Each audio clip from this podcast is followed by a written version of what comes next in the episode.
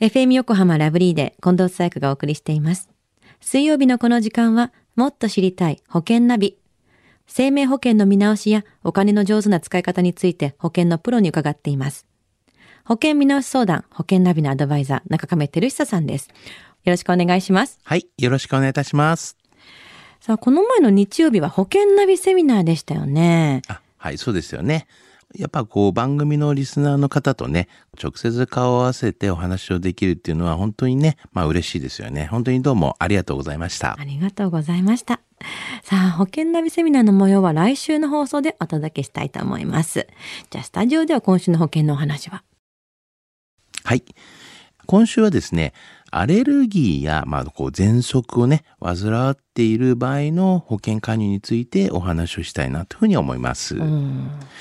うん。私のところにね、来た、まあ、ある女性からの保険相談をちょっとご紹介すると、主人がアトピー性、まあ、皮膚炎ですと。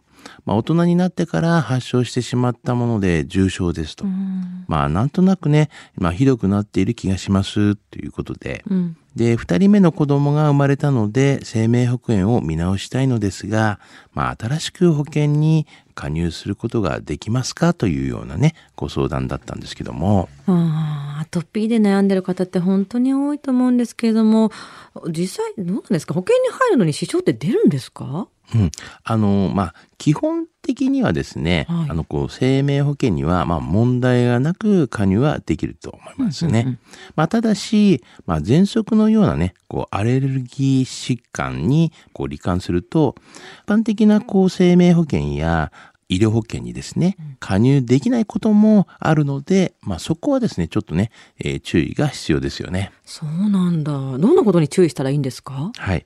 あの、やっぱり、あの、重要なのはですね、こう申し込むときには告知ってあるんですけども、この告知は、こう、正直に、まあ、ちゃんと書いてくださいね、ということなんですね。はい。やっぱりアレルギーは、その、保険会社のね、定めるこの告知内容にね、しっかりと従っていただきたいなというふうに思いますね。まあ、いつもね、正直にっていうお話をおっしゃってますけれども、はい保険会社によって告知しなきゃいけない項目って違うんですか？はい、そうなんですよね。うんあの、まあ、実はちょっと違っていまして、はい。アレルギーでね、こう、入院歴や、この3ヶ月以内のこの受診歴がある場合は、まあ、告知が必要ですと。必ずね。はい。まあ、こういうのは、まあ、一般的にあるんですけれども、ね。あとは、まあ、症状や、まあ、治療によってはですね、加入時にですね、まあ、制限がね、つくかもしれませんと。まあ、あとあ、アレルギーをね、告知なしと、ね、してしまうと、うんやはり告知義務違反になる可能性もありますし、うん。まあ、保険金がね、支払われないこともあるので、まあ、その点はね、本当に、えー要注意ですよね。うん。まあ、アレルギー症状をね、自分でね、こう、ちょっと判断ができない場合っていうのもやっぱあると思うあので、るある。う。うんん、でこういった場合にはやはりちょっとお医者様に行って、ちゃんとこう相談をしてね、うんで保険をちょっと検討するって方がいいとは思いますね。結構あの、アレルギー検査ってすごい項目調べられるのあるじゃないですか。ありますね。あれを毎回保険のためにしなきゃいけないわけではないんですよね、あそわこまで。けではないですよね。うんただちょっと症状が重いなとか自覚があるものであればきちんと検査してもらうってそうですねいうことが大事ってことですよね。まあ、アレルギーになってるかとかね、その辺わかんないっていうような人は、はいまあ、ちょっと調べて、まあ、数値が出ますからね、うんうんうんまあ、それで、まあ、あ自分はアレルギーなんかとアレルギーなんだっていうのがわかると思うんですよね。でも犬猫とかアレルギーはさすがにないですよね。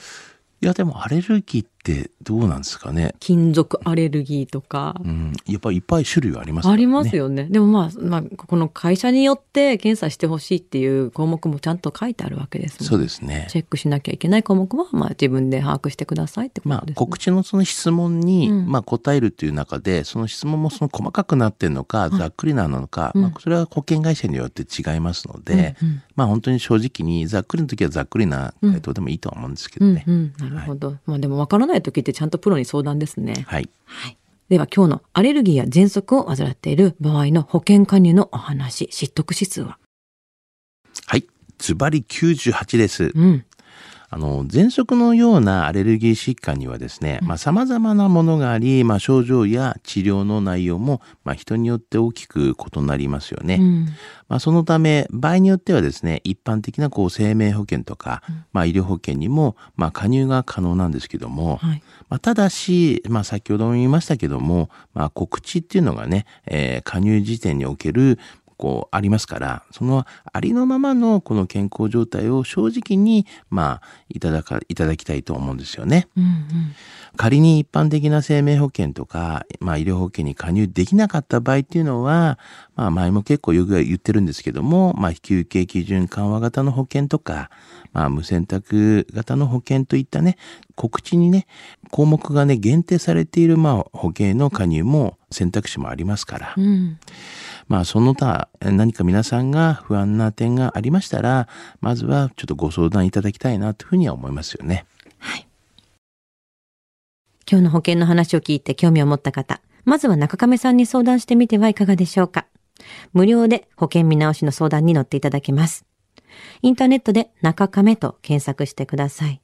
資料などのお問い合わせは FM 横浜ラジオショッピングのウェブサイトや電話番号045-224-1230 045-224-1230までどうぞ。そして最後に保険ナビは、ポッドキャストでも聞くことができます。FM 横浜のポッドキャストポータルサイトをチェックしてください。もっと知りたい保険ナビ。保険見直し相談。保険ナビのアドバイザー、中亀照久さんでした。ありがとうございました。はい、ありがとうございました。